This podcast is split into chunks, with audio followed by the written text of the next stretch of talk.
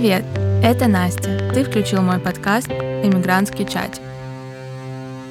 Каждый выпуск — это история отъезда или даже побега из своего дома. Страх, надежда, поиск себя на новом месте, радость свободы, депрессия. С этим часто сталкиваются герои моего подкаста. Мой сегодняшний гость не исключение. Представляю вам моего близкого друга, иммигранта второй волны, чья история кажется мне интересной. С нами сегодня Федя Лудинов. Привет, Федечка. Привет. Ты очень разносторонний человек. Давай назовем пару должностей или позиций, которые ты занимал до начала войны. Я успел поработать исполнительным директором в камерном театре Малыщицкого в Санкт-Петербурге. Потом я успел поработать кладовщиком на заводе. У меня была пауза, я начал изучать Java-разработку, медленно совмещая с остальной работой. Последнее мое место работы – это клининговая компания. Февраль 22 Чем ты занимаешься в этот момент? В этот момент я занимаюсь исключительно учебой. Наступает 24 февраля. Рассматриваешь ли ты в этот момент для себя возможность уехать из России? Всерьез нет не рассматриваю. Я начинаю раздумывать о том, хочу ли я связывать вообще свое будущее с Россией или нет. Но это время вообще шока. Угу. Но первой моей мыслью не было уезжать, потому что э, я не мог это себе позволить тогда никак. Угу. Я был крепко убежден, что я прям вот должен быть дома должен быть э, с мамой и с бабушкой. Сначала первой мыслью было э, садиться и просто уйти дальше в учебу, и в изучение программирования. В течение буквально нескольких дней я понял, что все, надо какую-то стабильную работу искать, нужно семье помогать, нужно копить деньги и дальше уже что-то придумывать. Все обсуждали, куда бы уехать, что делать, а я приходил, я старался приходить на все встречи, потому что знал, что я Э, многих своих близких друзей не увижу в ближайшее время. Я это уже понимал, и мне очень хотелось побыть со всеми напоследок. Угу. Но себя ты не ассоциировал с этой волной уезжающих? Нет. Ну, мы с тобой сейчас не в России встречаемся, так что очевидно, что в какой-то момент произошел э, перелом в твоем сознании. По-моему, за день до того, как объявили мобилизацию, но все к тому шло, я просто решил отрешиться от мира, купить себе вкусных снеков э, в магазине у Сындука, забрал футболку, пивоникл себе, купил всяких чипсов, комиксов и подумал, мне нужно немножко эскапизма, мне нужно немножко расслабиться, я не знаю, что дальше делать, я просто работаю, и я был растерян. А, в день, когда ее объявили, я достаточно сильно присел на измену. Угу. Мне было и страшно, и волнительно, и я обдумывал, что делать дальше, э, думал, как ситуация может повернуться и что делать такое двойственное в целом всегда было ощущение, даже когда я вот работал эти полгода, что все как всегда, работа, я так ухожу в нее, все нормально, живем, а потом там баннер увижу или новости почитаю и в ужас кидает. Но жизнь идет, часть моих друзей здесь, по части я очень скучаю, но как-то вот она идет. Я до, до сих пор как бы не могу поверить, что я, в принципе, могу куда-то уехать, я потому что был за границей до этого только один раз. Угу. Я никогда не рассматривал всерьез переезд. То есть, когда я начал учить программирование, я подумал, что, наверное, было бы круто путешествовать. Э, после первого своего отпуска за границей в 2021 году э, я думал, что круто было бы поработать в другой стране удаленно, э, там несколько месяцев. И, с другой стороны, я очень хотел в деревне э, своей, в Либжево, в Нижегородской области, в Чкаловском районе, поработать несколько месяцев. Э, Мое любимое место детства. Я подумал, как было бы круто просто иметь удаленку и там сидеть в деревне, в поселке городского типа. То есть, нет, у меня не было до этого мысли. Я хотел жить в России все, всегда. Так, mm несмотря ни на что, было клево мне. Со мной э, связалась группа моих друзей по видеозвонку, чего греха таить, и ты была в их числе были очень убедительны с тем, что подходящий момент уехать. И я на самом деле помню, что в течение всего этого разговора отнекивался. Я был еще и пьяненький, но я помню, что пьяненький, я возвращался домой, оглядываясь, стояли полицейские, и мне уже, мне, ну, мне стало жутковато даже. Когда мы закончили разговаривать, я сказал, что подумаю, а внутренне для себя на самом деле понял, что принял решение. Но я боялся сказать о нем вообще хоть кому-нибудь. Какое это было решение? Уехать. А какие практические действия ты дальше принимаешь? На самом деле я начинаю собирать вещи. Где-то с апреля у меня был тревожный рюкзачок. Я, правда, не знал, э, при каких обстоятельствах он мне пригодится. И там он был довольно смешной. Там, типа, была плошка, тушенка, немножко одежды, какая-то вода в бутылках. Я думал, куда я побегу, типа, за мега Дебенко куда-то в леса, от чего, от кого. Я не знал, но мне стало легче, когда я собрал его в апреле. Я его распотрошил, немножко переделал, что-то тоже необходимое взял. И я стал по пакетам просто в разных частях дома, потому что достать чемодан тогда было палевно, а я был не готов разговаривать на эту тему. И вот это вот ожидание приключения вместе со страхом, вместе с э, ощущением давления огромным, все это как-то смешалось в причудливую форму. Наступил день, когда я пошел на работу и подал заявление и договорился, чтобы меня уволили одним днем, mm-hmm. не поясняя особо толком причину. Вот. Э, но мне пошли навстречу. Потом э, поговорил с мамой вечером, и она меня внезапно поддержала.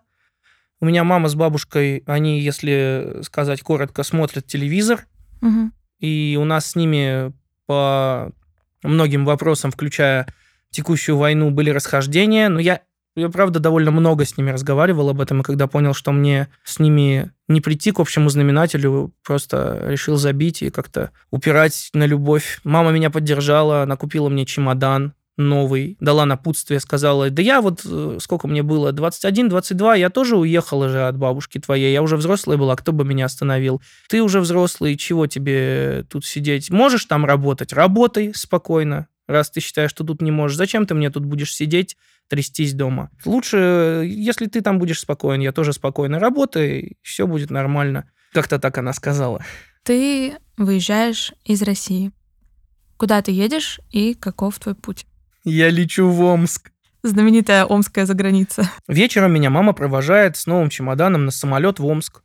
Я сажусь в такси, уезжаю, вижу эту проносящуюся мимо улицу Народную, Володарский мост, Питер, потом все как в тумане, и вот Сургут, 6 утра, пересадка. Все выглядит и пахнет, как в детской поликлинике с утра. И тоже есть какой-то там этот буфет или типа того. Я думаю, ну чисто детская поликлиника. Там еще все с детьми сидят, и такой жесть. И я прилетаю в Омск, и сверху он как заснеженная какая-то чудесная страна. А прилетаю, уже снег растаял, я остановился у мамы подруги, весь день ее не было, мне дали ключи, я приходил в себя, что-то лежал э, и слушал аудиокнигу.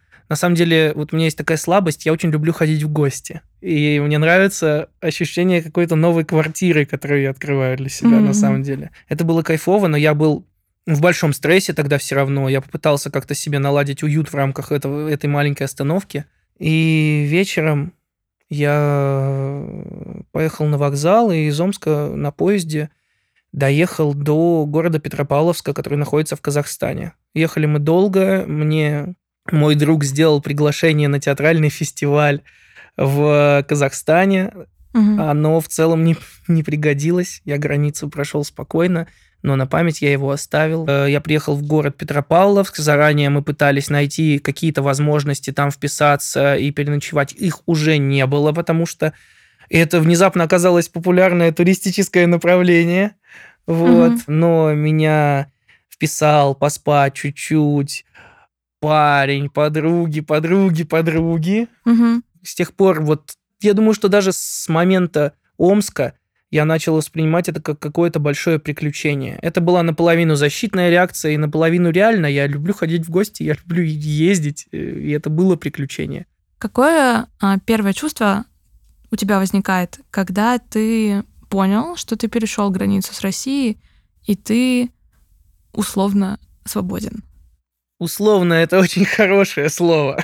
Ничего особенного я не почувствовал, и это было удивительно. Ничего особенного. Ну, поехал куда-то и поехал. Угу. Что-то начал осознавать только когда утром встал и с этим вот новым приятелем вышел угу. в утренний Петропавловск. Не очень верилось все еще, что я э, где-то за границей. Но потихоньку это чувство начало нарастать, когда я видел какие-то надписи людей, когда увидел э, в Яндекс Такси другую валюту для вызова. Осознание начало приходить ко мне не сразу. Почему ты вообще едешь в Казахстан? Это твоя конечная цель?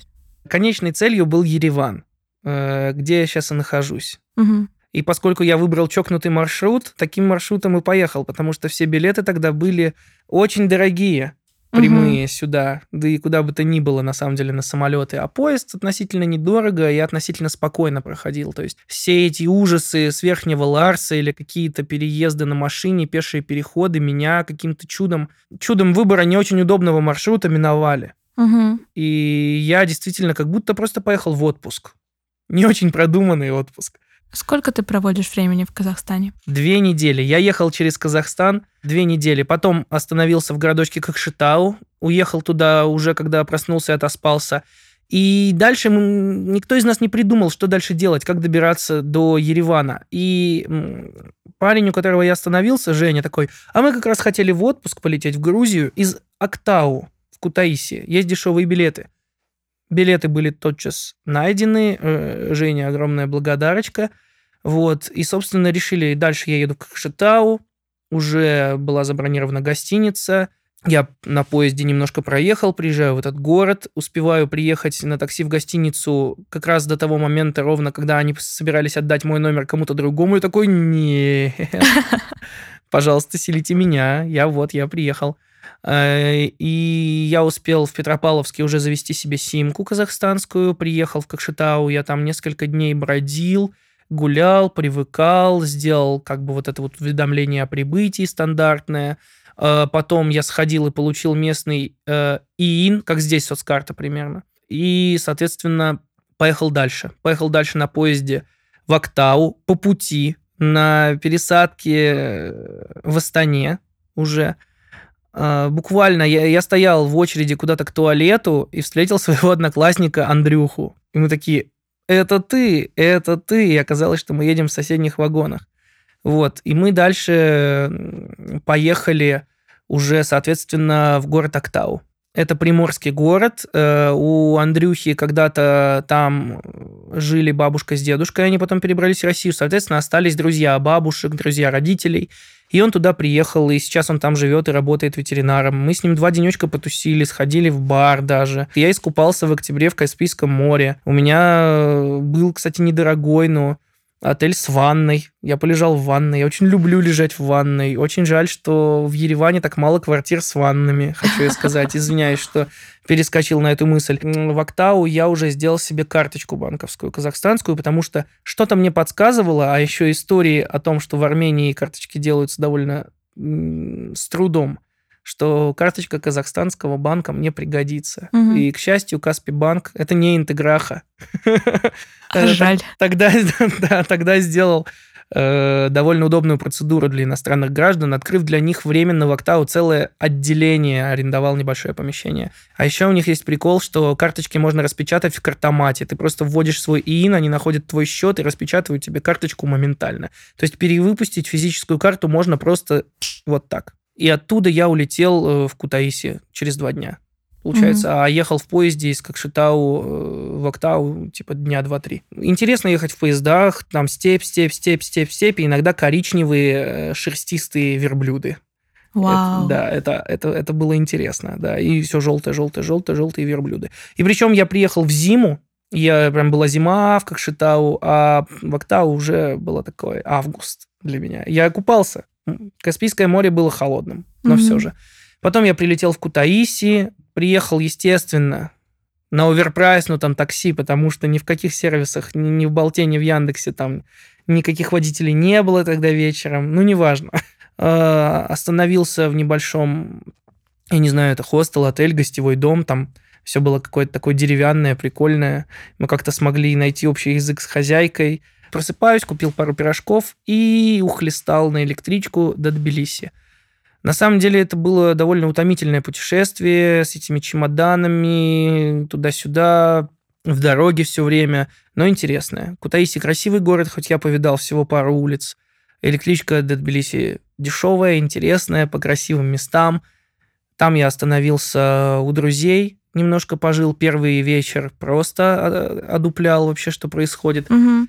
На второй день э, и по совету всех, и по собственному разумению решил потуристить. Угу. И прям не смог окончательно расслабиться. В Грузии я, кстати, первый тогда раз чувствовал себя довольно тревожно. Думал, что мне прям там все должны быть супер не рады. Оказалось, что в целом все ок, адекватно. И, наверное, я больше тревожился от того, что это была не финальная точка назначения. А так было прикольно. Хорошо очень погулял по разным местам. Вот. Э, да и сейчас мы уже съездили этим летом в отпуск, и я окончательно утвердился в своем положительном ощущении от Грузии. Но и тогда уже было клево. Через день утром, а точнее через день вечером, угу. я сел на поезд, и утром 10 октября прошлого года приехал в Ереван. Меня встретил мой друг, и так началась, э, можно сказать, мест, местная глава.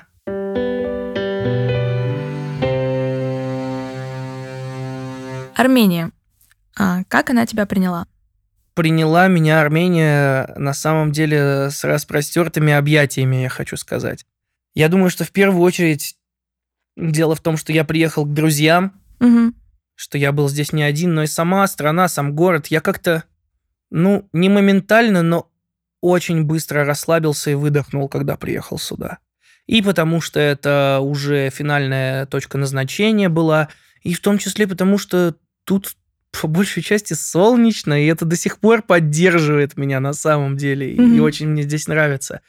Я понял, что да, я все, я точно могу начинать осваиваться, могу, могу гнездиться немножко. Mm-hmm. Есть э, другое, но то, что меня больше всего беспокоило, меня не беспокоило. Угу. То есть понятно, что здесь тоже э, неспокойная ситуация на границе с Азербайджаном. Э. И тогда, и сейчас меня тогда беспокоила другая война и мое в ней участие больше. Угу. Несмотря на то, что триггером, будем откровенны, для меня стала мобилизация, все же внутренняя интенция путешествовать во мне очень быстро проснулась. Я, правда, очень хотел сменить обстановку. Я пока работал там, я не знал, а что дальше делать. Я думал, ну вот сейчас я выучусь на разработчика, вот сейчас я получу удаленную специальность и подумаю, куда бы мне уехать. Уехать в целом само желание у меня было. Я даже, можно сказать, посылал запрос во Вселенную на то, чтобы куда-нибудь уехать. И я вам вот что скажу. Будьте, пожалуйста, осторожны со своими желаниями. И как же ты устроился в Армении? Чем ты сейчас занимаешься? Где ты живешь? Расскажи немножко про свой быт. А, сейчас я живу в большом доме. Звучит по, хорошо. Да, по соседству здесь, между прочим. А, у нас есть шесть комнат. Так или иначе, эти помещения можно назвать комнатами. А, и нас в этом доме в данный момент, насколько я могу судить, живет 9 человек. Угу. Все мы друзья. С кем-то мы были знакомы уже давно, а с кем-то познакомились в процессе недавно. Район, в котором мы живем, называется Айгистан, и мы уже стали называть э, этот большой дом Айгистан Хаос. Хаос. Айгистан Хаос. Угу. Вот так вот через О. Я работаю в хостеле управляющим в сети из двух хостелов. И иногда выхожу на суточные смены. До этого я работал по двое суток, по трое, один раз четверо суток было. Угу. Вот, сейчас я больше управляю. Потом я э, квизмен в Квизплиз угу. в Ереване. Uh, уже и тренирую новичков, периодически даже выходил как ведущий. И еще я работаю удаленно на одну компанию, которая занимается обучением дизайну. Я технический специалист по обслуживанию и настройке телеграм-ботов. Это, конечно, не разработка, а, но это все же здорово. Да, кстати, так звучит. У меня три работы, я там типа олигарх какой-то. На самом деле почему-то денег сильно больше не становится. А, как там говорится? Да, работа сложная. Ну, зато платят мало. На самом деле у нас очень э, недорогая аренда, у нас невысокая арендная плата. Мы в этот дом въехали в феврале этого года, а, начали обустраивать его в конце января. Дело в том, что он был не очень пригоден для жизни в начале, то есть там есть все коммуникации подведены, водопровод, отопление, как бы и электричество были, мы заплатили немножко больше в начале, нам купили новую стиралку и холодильник, угу. но по большому счету там жить было нельзя. Там 10 лет до этого никто не жил. Угу. Чуть-чуть кто-то пожил и съехал, только одна комната была обжитая. Э, мы сами, тогда нас было пятеро, э, собрались, Ребята поменяли всякие розетки, выключатели где-то. Э, мы вместе красили этот дом. В одной из комнат просто обработали ее антиплесенью, мы вывели всю плесень, они штукатурили. Ребята сделали пол и потолок, проложили стекловаты, все новые фанеры, свет там, стол, кровать. Короче, некоторые комнаты подверглись гораздо большему ремонту. Но не все. Парочка были уже практически готовы к жизни. Нужно было просто их отмыть, очистить, э, проветрить и обставить. Все мы это сделали в течение двух недель, пока переезжали, и дальше потом доделывали, пока жили. Так вот, хватает ли нам? Хватает ли мне? Хватает.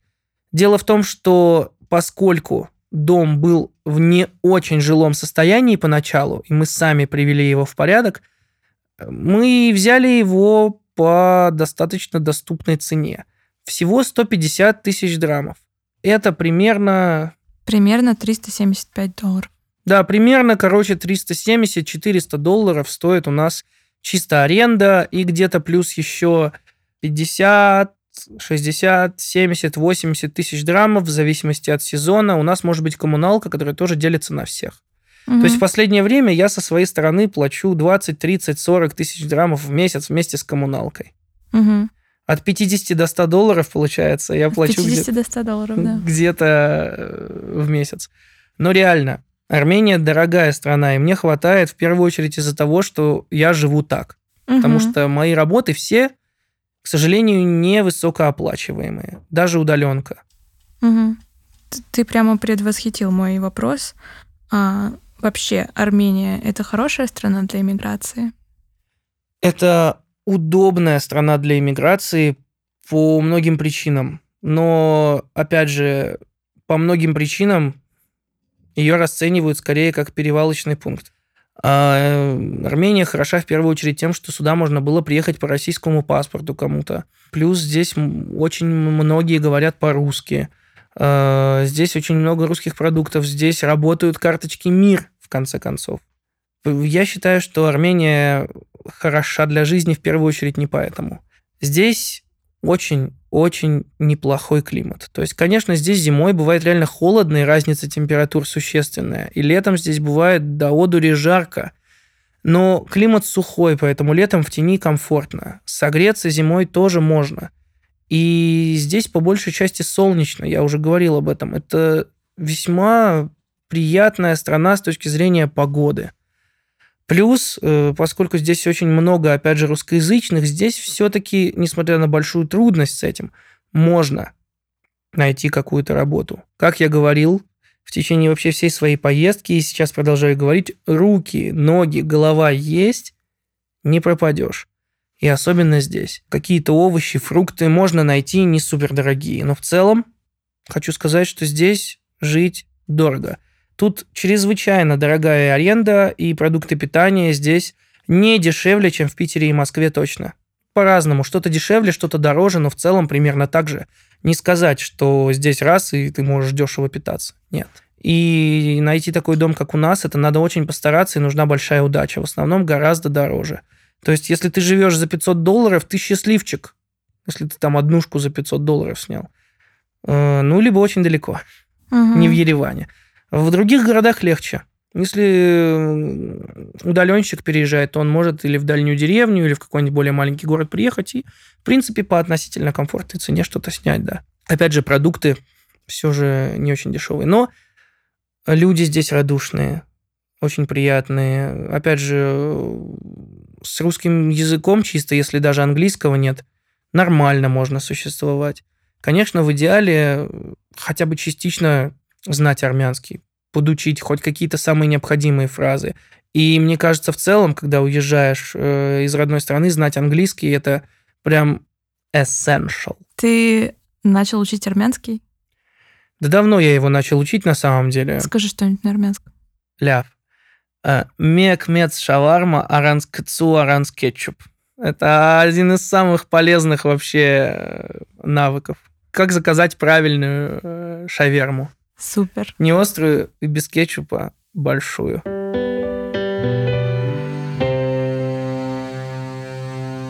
А ты только один раз был за границей. Угу.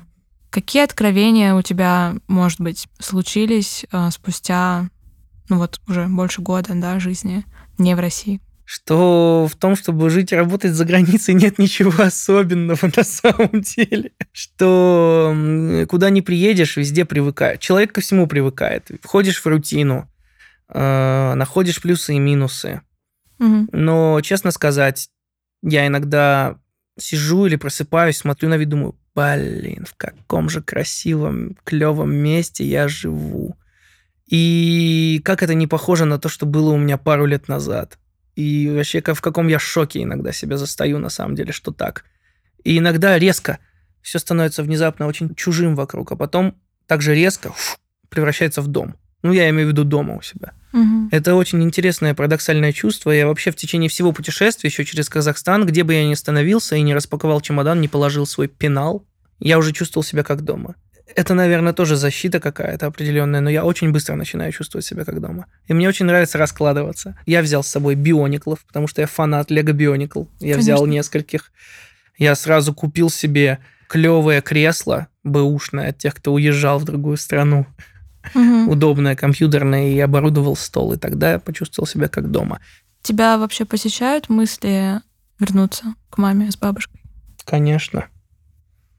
Конечно, я на самом деле, когда только уехал и думал, что ну сейчас я побуду здесь, что-то для себя решу, определюсь, да и вернусь, да и я надеялся, что станет легче, думал, вот-вот война закончится или там что-то изменится. Я сам не знал, я просто откладывал на самом деле принятие решения по факту, пока здесь устраивался. Я думал, что делать дальше. Но для себя как бы думал, ну вот сейчас я вернусь, вот сейчас я приеду, вот сейчас я это. И приеду, и там уже потом э, буду думать, как дальше конкретно уехать надолго, mm-hmm. куда-то еще. Но понял в какой-то момент, что я здесь уже устроился, что мне все еще страшно возвращаться, потому что ничего не закончилось. Ни война, ни мобилизация, ни жесть. Э, то есть я приеду и буду также сидеть и трястись на измене э, дома, э, естественно, работая неофициально. Угу и ничего толком не смогу уже изменить, накопить, э, ничего. Я в целом буду в примерно в том же положении, только еще чувствовать себя плохо. Какие планы у тебя на будущее? Какие планы у тебя на будущее? Серьезно? Я продолжаю заниматься Java разработкой, точнее как обучением. Угу потихонечку, кусочками, да. И, в принципе, менять свой образ жизни, видишь, на более удаленный тоже. То есть я не то чтобы активно сейчас прям учусь, но я делаю все, чтобы мой образ жизни был более похож на этот, чтобы в конце концов найти здесь, в Армении, работу хотя бы каким-нибудь совсем младшим, младшим, младшим Java разработчиком, угу. получить опыт и подумать, куда двигаться дальше. В целом, если так подумать, то у меня есть относительный план но он очень общий, и он очень нечеткий, и у него нет никаких дедлайнов. Я столько раз в своей жизни, особенно в последние годы, ставил себе какие-то дедлайны, чекпоинты, все такое, и на все на них опоздал. У меня вообще иногда такое чувство, что я вообще на свою жизнь опоздал, что я не успел выучить это, не успел выучить то, не успел выучить нормальный язык, не успел выучить программирование, не успел поездить по странам, не успел сделать виз, ничего не успел. А с другой стороны, впереди довольно много всего. И здесь моя главная цель это опять же, изменить образ жизни на более удаленный, э, накопить подушку безопасности. Э, у меня была небольшая ближайшая цель – это купить мощный компьютер, но мои друзья собрались на мой день рождения и скинулись мне на новый офигительный мощный комп. Я просто в шоке со всего мира, друзья. Я в офиге просто. Скоро он ко мне придет. Соответственно, Мои главные цели в Армении – это выучить Java окончательно и найти работу здесь. И на самом деле выучить армянский, хотя бы на детсадовском уровне. Я буду тогда чувствовать какое-то завершение здесь, знаешь, как этап в игре какой-то. В любом случае, я не собираюсь отсюда никуда двигаться, пока я живу в доме с такой дешевой арендой, с хорошей компанией. И когда я достигну этих двух целей, я думаю, что я буду думать о том, чтобы исследовать Балканы. Mm. Я не знаю, когда это произойдет, и это очень примерный план. Как минимум в отпуск я хочу туда съездить в следующий раз. А может быть и подумать, и пожить потом там. А дальше никаких идей. Мне кажется, это потрясающие планы, довольно ясные. Я поздравляю тебя с тем, что они у тебя есть, потому что не у всех получается. Даже краткосрочное планирование.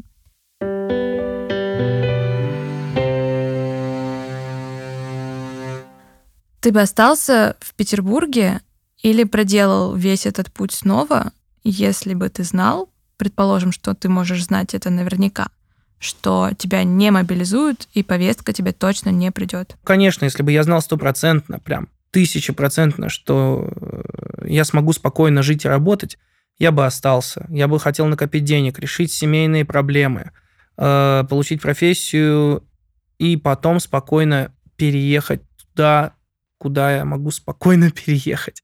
Что ты можешь сказать людям, которые думают об эмиграции из России, но не могут решиться? Душевное равновесие и спокойствие важнее всего. И если это не в ущерб вам, какой-то большой вашим близким, то да, езжайте. Но это решение нужно обдумать очень хорошо. У каждого свои обстоятельства.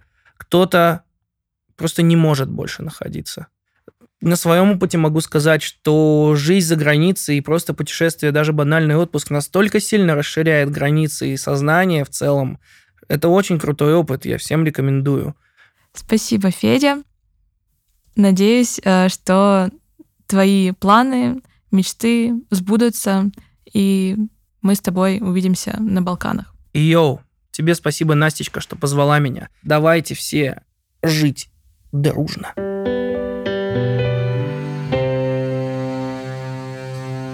Послесловие.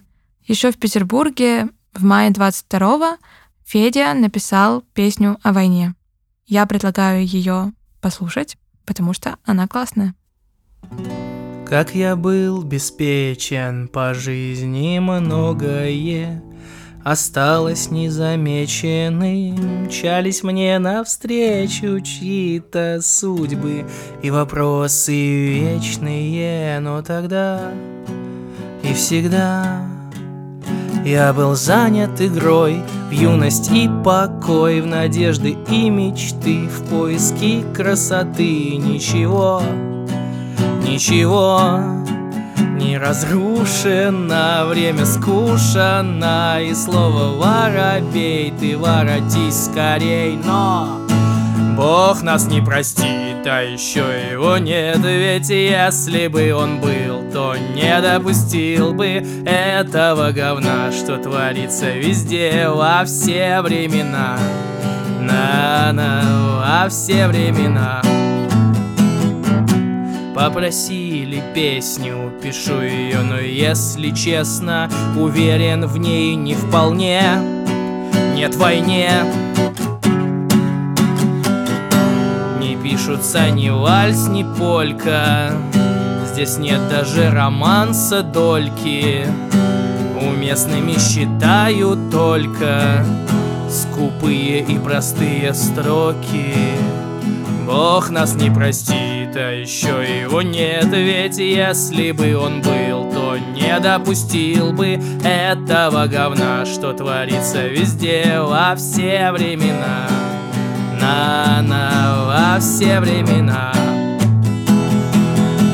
Бог нас не простит, а еще его нет Ведь если бы он был, то не допустил бы Этого говна, что творится везде во все времена На-на, во все времена. На-на-на-на-на Бог нас не простит, а еще его нет. Ведь если бы он был, то не допустил бы Этого говна, что творится везде во все времена.